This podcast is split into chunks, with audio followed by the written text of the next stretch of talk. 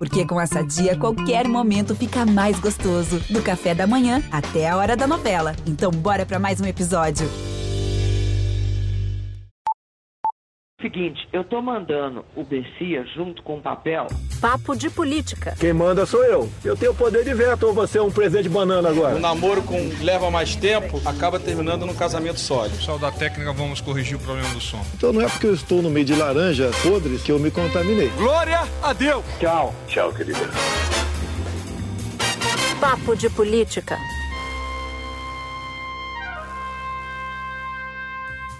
E o Papo de Política está começando agora. E aqui comigo, do meu ladinho, Júlia Doilib. Oi, gente. E do estúdio, a gente está vendo ela pelo telão, Ana Flor. Oi, pessoal. Um prazer estar aqui com vocês mais uma vez. Bom, a gente vai te contar aqui o que é que foi que Bolsonaro disse para Paulo Guedes quando o ministro foi reclamar do fogo amigo. Fogo amigo esse que a gente já está contando algumas edições, episódios do Papo de Política.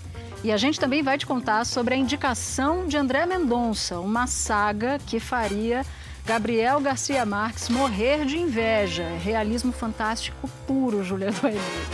E também vamos falar uma apuração conjunta, uma joy venture de Ana Flor e Julia Duelib sobre os livros que André Mendonça e Paulo Guedes, os dois personagens que nós elegemos para essa semana, andam lendo para se preparar para as batalhas que a vida impõe. Os autores. Os autores, os livros, os livros, um é o livro e outro é o autor. A data possível de filiação de Rodrigo Pacheco, presidente do Senado no PSD de Gilberto Kassab. Está próximo, vamos ver se vai se confirmar, mas a gente vai te contar que data é essa aqui no papo. Então vamos lá, aumenta o volume, ajeita o fone, porque o papo de política está começando.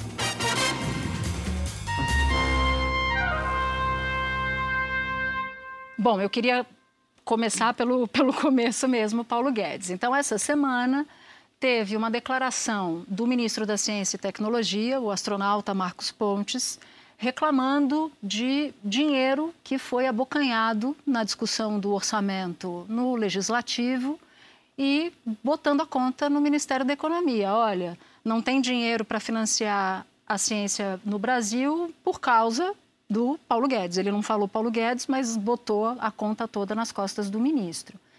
E aí, Ana Flor, começou uma discussão sobre se Marcos Pontes estava fritando somente o ministro Paulo Guedes ou fritando o governo por inteiro. E as fontes começaram a dizer naquela ocasião que Bolsonaro não tinha gostado nada da história, que tinha ficado fulo de raiva com o fato de o ministro ter lavado roupa suja fora.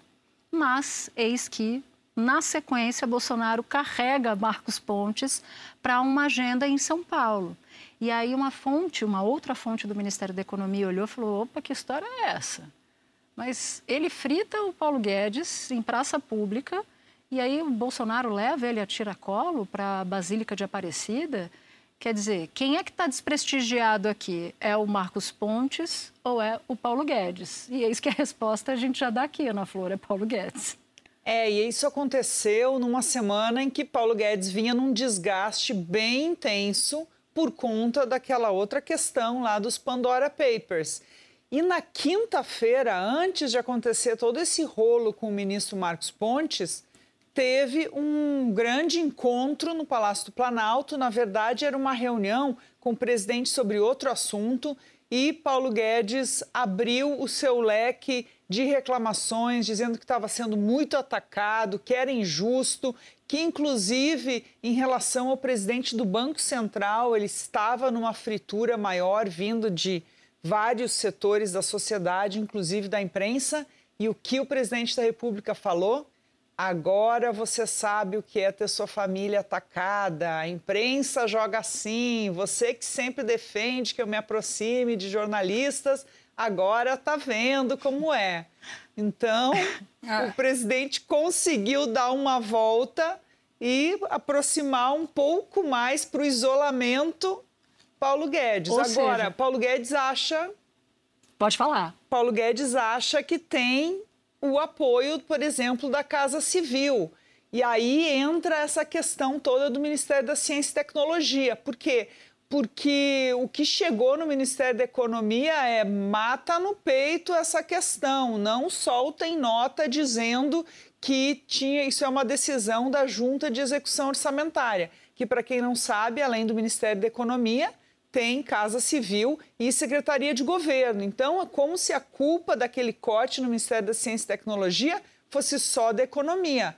Eles tiveram que matar no peito e eximir a parte política.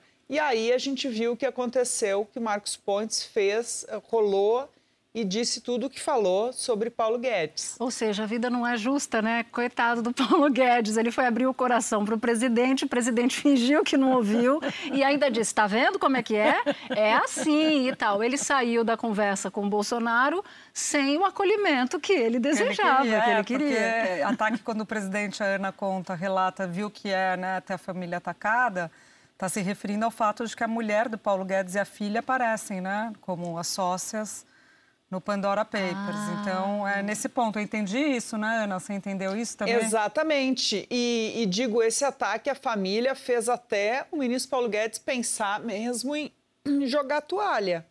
É. E achei é, outra coisa interessante também do que você contou, Ana, é, o Paulo Guedes falando que ele está sendo mais fritado do que o presidente do Banco Central, Roberto Campos Neto. Olha como são as coisas, ele já percebe que Roberto Campos Neto... É o filho é... mais querido. não, não só do presidente, eu não sei, no caso aí eu tenho dúvidas. Acho que o filho querido mesmo talvez seja o Pedro Guimarães, em termos econômicos. Acho que o filho mas... querido são os filhos mesmos, são né? O 01, 02, 03, 04. Mas talvez no mercado, o filho querido do mercado. Sim, então verdade. o Paulo Guedes sabe que ele não é mais aquele cara que a Faria Lima né, Incensava. E, que, e a Faria Lima incensa, se Paulo Guedes cair, eles querem o Roberto Campos Neto. É, só complementando uma coisa que a Ana falou, né, Ana?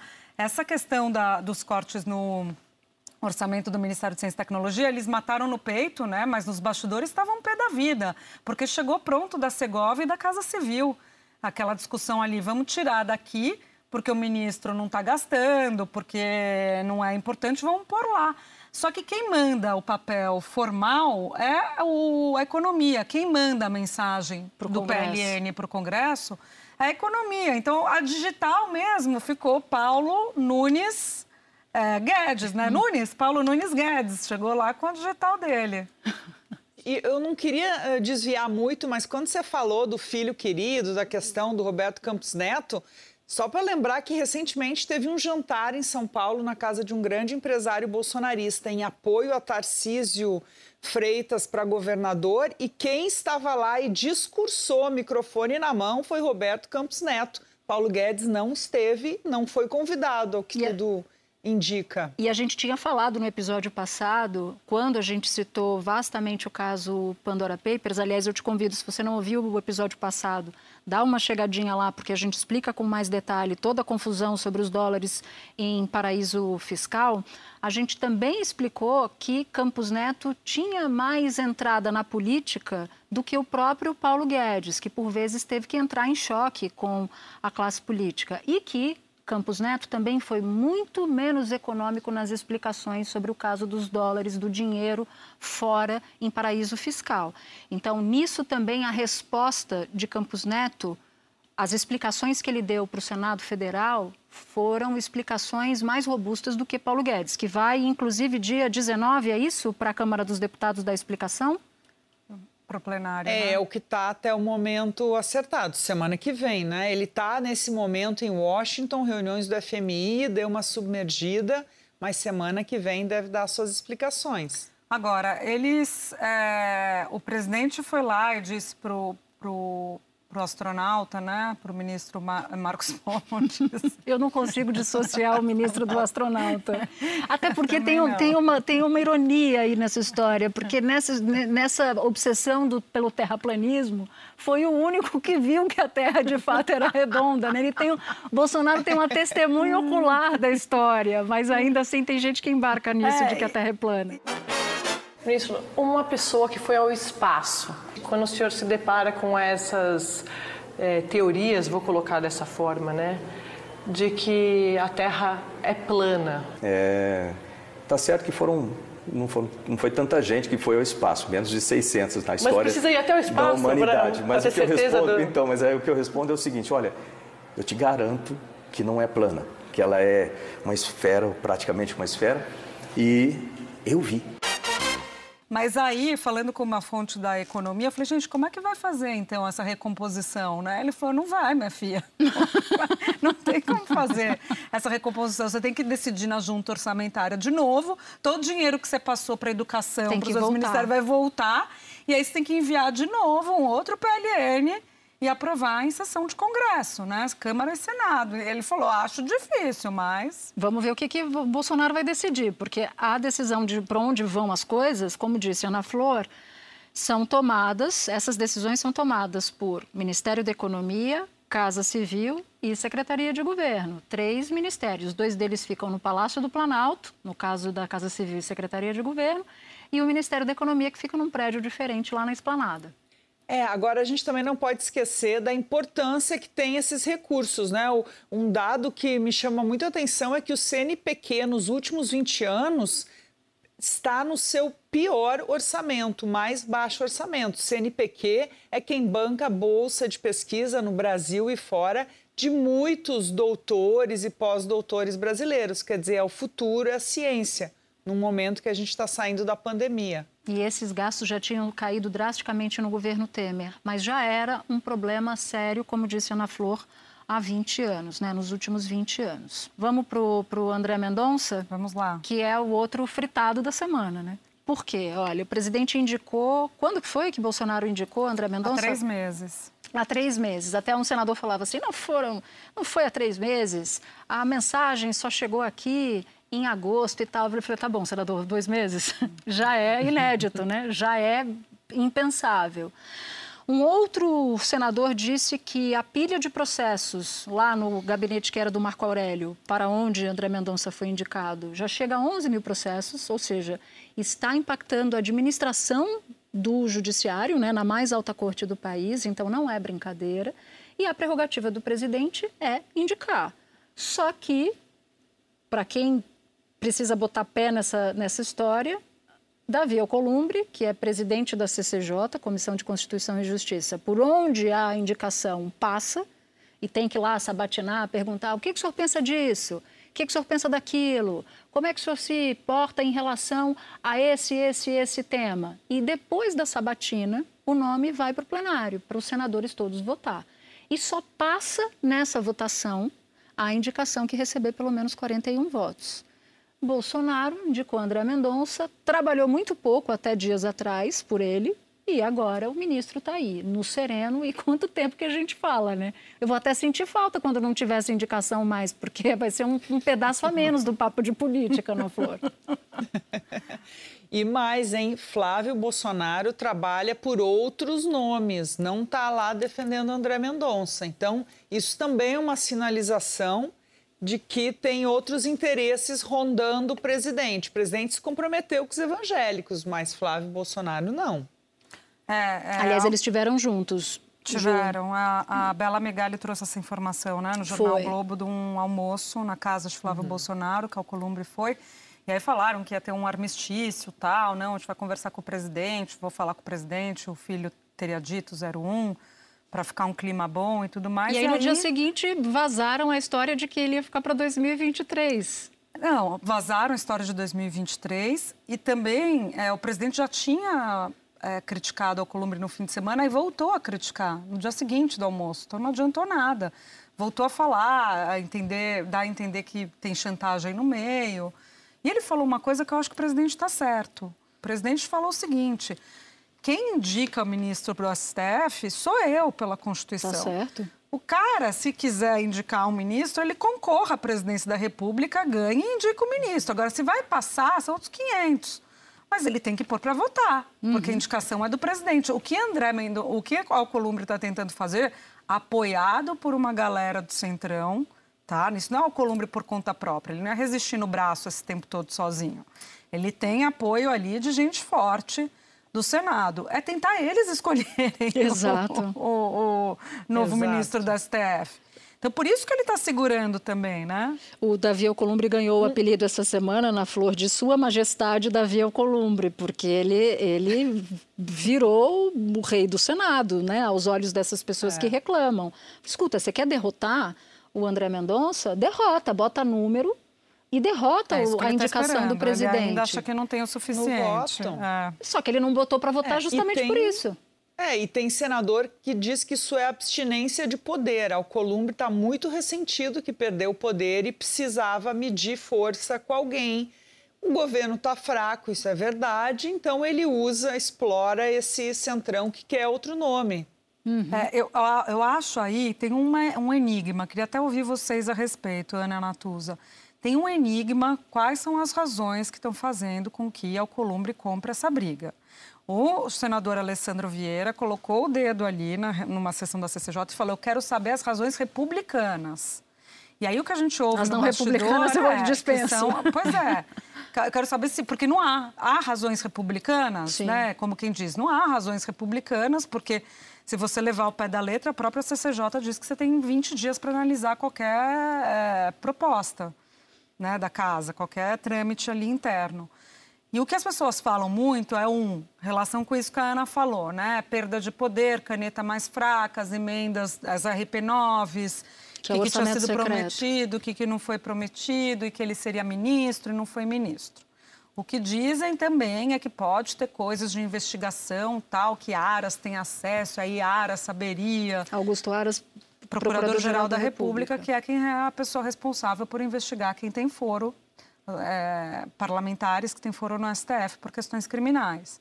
Então, também, é, é, esse tipo de situação alimenta essa, esse clima de boato. Porque... Eu concordo. Eu concordo com você. Até porque Acho que você citou um personagem aí que é, que é central. Ainda não está totalmente claro qual é a maior dessas motivações, mas há provavelmente mais do que uma para o Columbre tentar emplacar Augusto Aras de qualquer jeito. Porque no fim das contas é isso.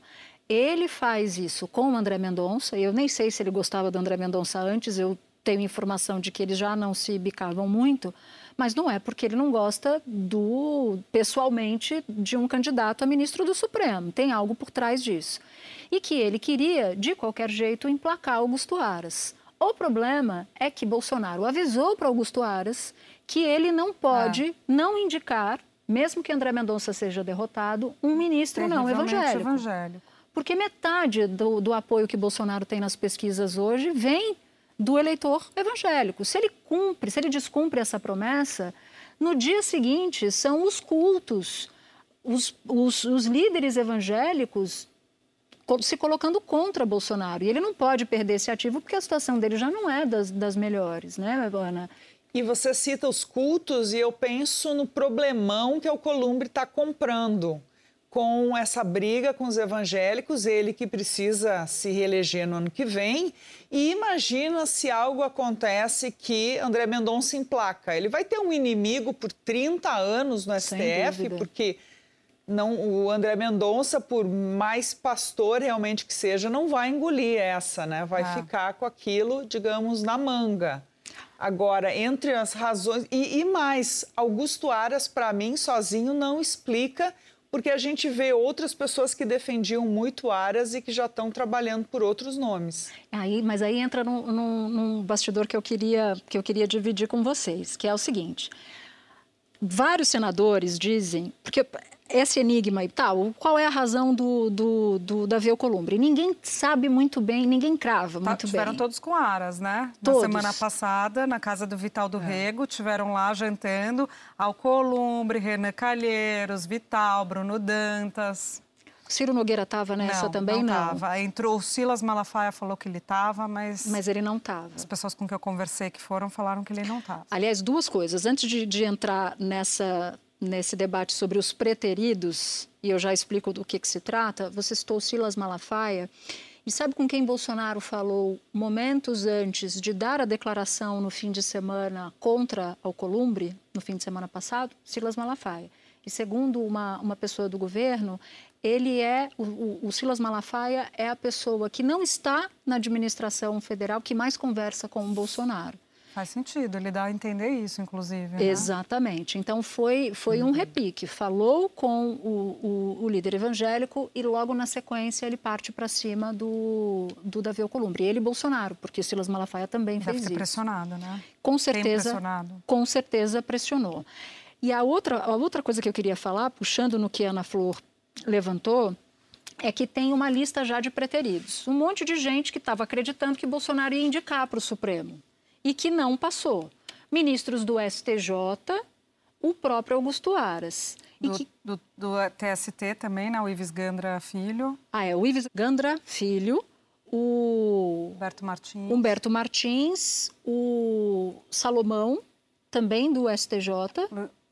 Luiz Felipe Salomão. Luiz Felipe Salomão. E... Esse depois que quando ele percebeu que não era também, ele tá ele que abriu o um inquérito de ofício para investigar o presidente por fake news na Justiça Eleitoral. Exatamente. Tem uma lista de cinco ou seis preteridos que estão de muito mau humor com Bolsonaro e que receberam acenos de emissários de Bolsonaro, não sei se diretamente do presidente, de que eles poderiam ser ministros do Supremo. E que Aras está pelas tampas com o presidente porque ainda calentaria o desejo de ser ele o indicado. Mas como o Bolsonaro já avisou que se André Mendonça não passar, que ele indica outro evangélico, que aí as coisas não estão muito, muito boas. E isso me lembra, Ana, de uma declaração do Bolsonaro, quando ele estava procurando o Procurador-Geral da República, que o PGR era a dama rainha do jogo de xadrez. Se ele perder a rainha na PGR, se Aras deixa de ser um aliado de Bolsonaro, Bolsonaro pode ficar na mira de diversas denúncias dentro da Procuradoria-Geral da República. É, eu lembro que você trouxe essa frase, inclusive, num outro papo aqui, e ela é muito importante, porque o quanto Aras, até agora, e nessa pandemia inteira, atuou como um goleiro para Jair Bolsonaro e para os seus filhos também. Então, imagina se isso virar. A gente sabe que Aras fez acordos no Senado para ser reconduzido. A facilidade com que ele foi reconduzido não veio do nada. Se ele vai cumprir ou não, a gente também não sabe, mas seria uma porta aberta para ele se liberar desse compromisso com o Bolsonaro. Agora, tem outros nomes também, viu? Antes da Folha dar, eu vim ouvindo esse nome do presidente do CAD, é. justamente por ser alguém evangélico. É um nome que circula ali, porque é muito próximo de Ciro Nogueira mas sempre é uma opção. Agora, os evangélicos não querem fechar com nenhum outro nome, ainda Para, estão ali é. com André Mendonça. Parece que o próprio presidente não teria se empolgado muito com esse nome do CAD, né, do presidente do CAD. Eu não sei exatamente a razão, mas me falaram que não. Agora eu queria narrar para vocês só, só para explicar o que, que é claro. o CAD, é o órgão do governo que cuida dos assuntos de concorrência, né? E esse presidente entrou na, entrou na jogada, mas desculpa. Queria narrar do, duas conversas. André Mendonça então está se movimentando, a gente falou né, do lado do Alcolumbre, do governo, Aras tal. André Mendonça continuou telefonando, fazendo corpo a corpo para senador. Então, conversei com dois senadores que tiveram, fizeram corpo a corpo com ele, contaram, narraram como foram as conversas. Para um deles, ele telefonou agora, recentemente, nos últimos dias, quando começou aquele abaixo-assinado para colocar ali para Para ir direto para o plenário. É, exatamente. Ou não, não, para obrigar o Davi Alcolumbre a, votar, a, a sabatinar o André Mendonça, isso, é isso? da CCJ, você tem razão. Teve o do Esperidion Amin, que era para o plenário, e tem o do Bezerra para a CCJ. E aí ele viu que o senador não tinha assinado, né, o abaixo assinado. E aí ele falou para o senador, ligou e falou, o que está acontecendo? Por que, que quem vai assinar, quem não vai, querendo né, é, dar uma sondada ali. Aí o senador falou: o problema não é você, o problema é o seu governo. O seu governo vai ter que sangrar, disse o senador que narrou isso, mostrando o climão no Senado, que é uma coisa já que vem estrutural, até diria, do governo Bolsonaro. Não à toa que o presidente, nas articulações para o novo partido, foca muito mais em lançamento para o Senado do que lançamento para os governos de Estado, porque sabe da dificuldade que tem no Senado. Aí a outra conversa. Estava lá, é, falando com outro senador, tal, outro senador sem a menor paciência, Ana, para atender o, o, André Mendonça. André Mendonça chega todo humilde e tal, aí fala para o senador, ah, que bom que o senhor me recebeu, quanto tempo eu tenho, senador? Meia hora. Pô, meia hora eu faço uma Aí eles miséria. começaram a conversar, ele falou da trajetória dele e tal, que ele estudou nos Estados Unidos. É, aí falou, mas esse negócio aí de você ser terrivelmente evangélico? Ah, não, é que eu estudei, eu sou seminarista, tenho um, uma relação com a religião, tal. Não, mas eu vi uns vídeos seus, disse o senador, disse o senador que disse para ele. Vi uns vídeos seus na internet, uma coisa meio catártica, tal. Você sabe que a sua obediência tem que ser a Constituição.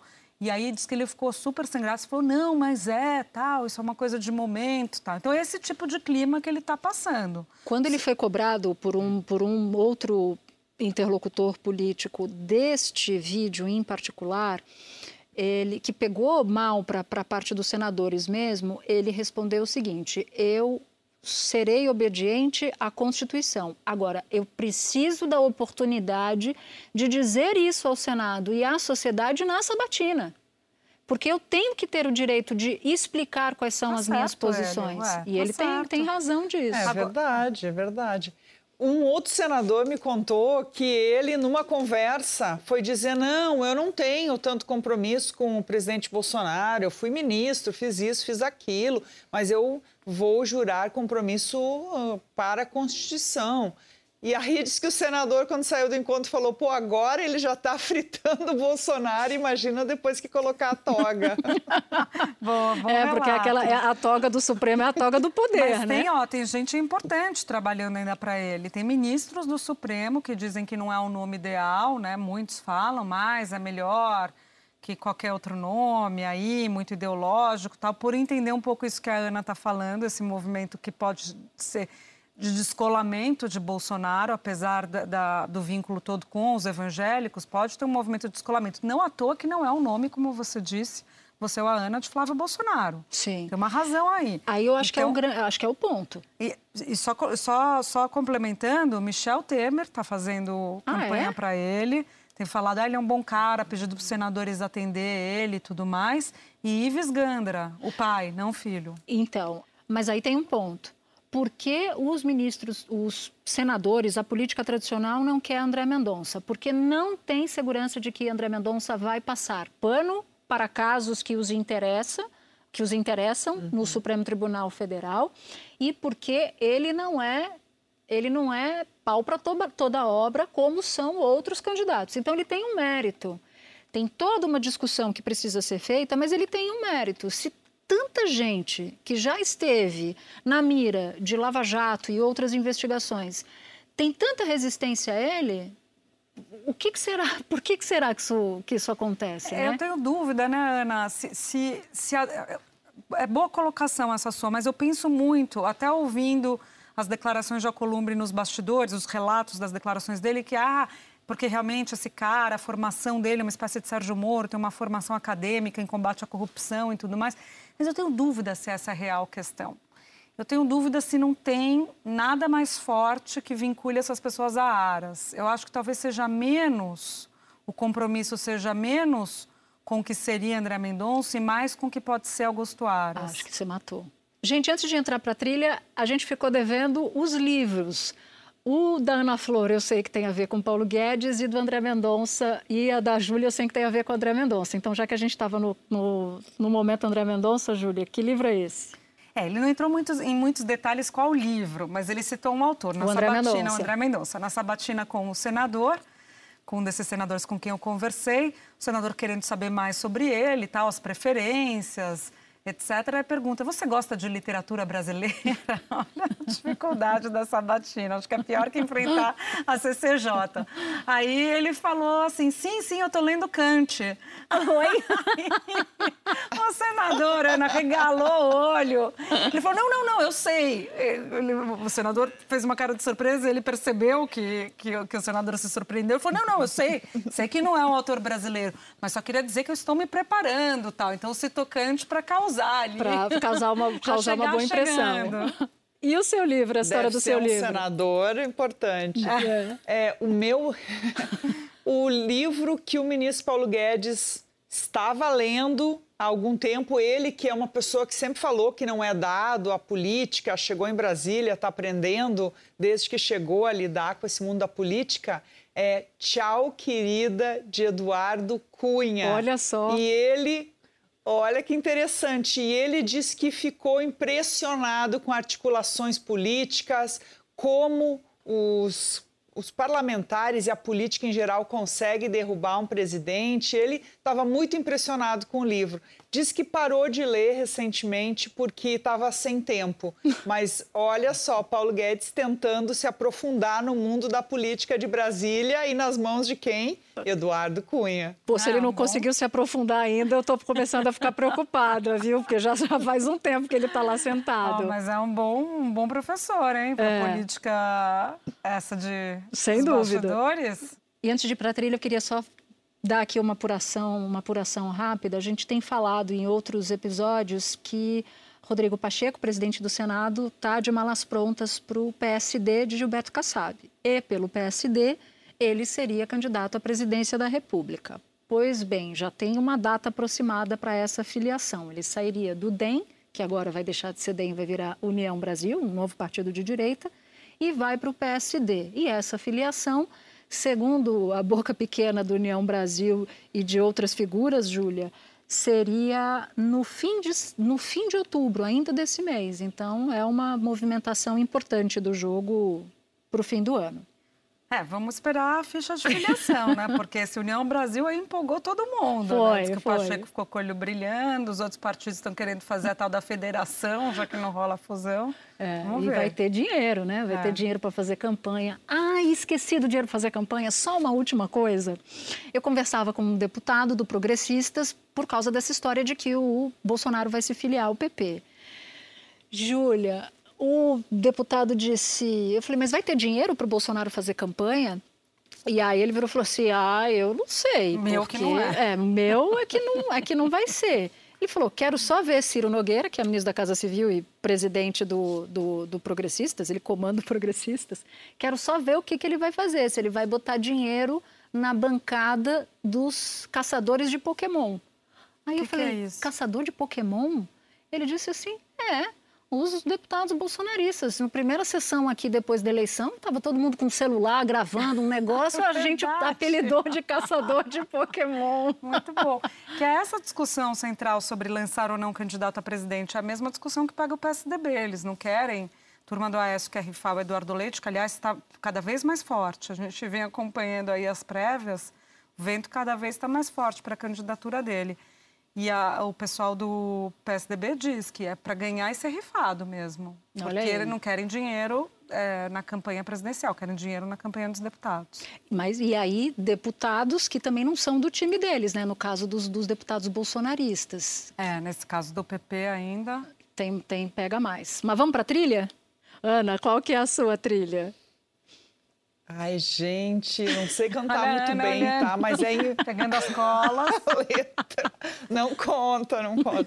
É, em homenagem a André Mendonça, né?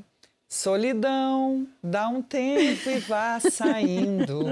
De repente eu tô sentindo que você vai se dar mal. dar mal. muito Ufa, bom. teve uma ajuda.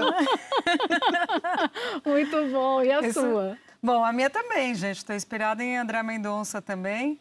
E eu vou de Chico Buarque, Futuros Amantes. E é Alcolumbre, né? Cantando pro, pro André Mendonça. Não se afobe não, que nada, é pra já. Você já mandou Amor essa aqui, viu? pressa. Você já mandou essa com essa sua No voz linda e doce. É, você já mandou essa no papo de É, política. tem foto fake. Vamos checar aí, foto fake. Eu vou, eu vou nessa também, eu vou de André Mendonça. Ah. Eu, eu vou. o- lembra que eu falei que o que estão chamando o Davi Alcolumbre de Sua Majestade? então eu vou numa coisa imperial, assim. E faraó, e faraó, Mara, mara, mara. maravilha, e, Egito, Egito, Egito, e é. faraó, ó, ó. Infelizmente, o nosso papo acabou. Júlia, a gente se encontra aqui no próximo episódio. Ana Flor, foi um prazer. A gente adora quando você vem. E é hora de agradecer a nossa equipe. Edição executiva, Daniela Abreu, que está de volta. Estava passando um tempo fora cuidando dos 25 anos da Globo News, mas agora voltou para os nossos braços. Edição e produção, Alex Tágera, que, aliás, está aqui estreando no nosso Papo de Política. Júlia Zaremba, o amor das nossas vidas.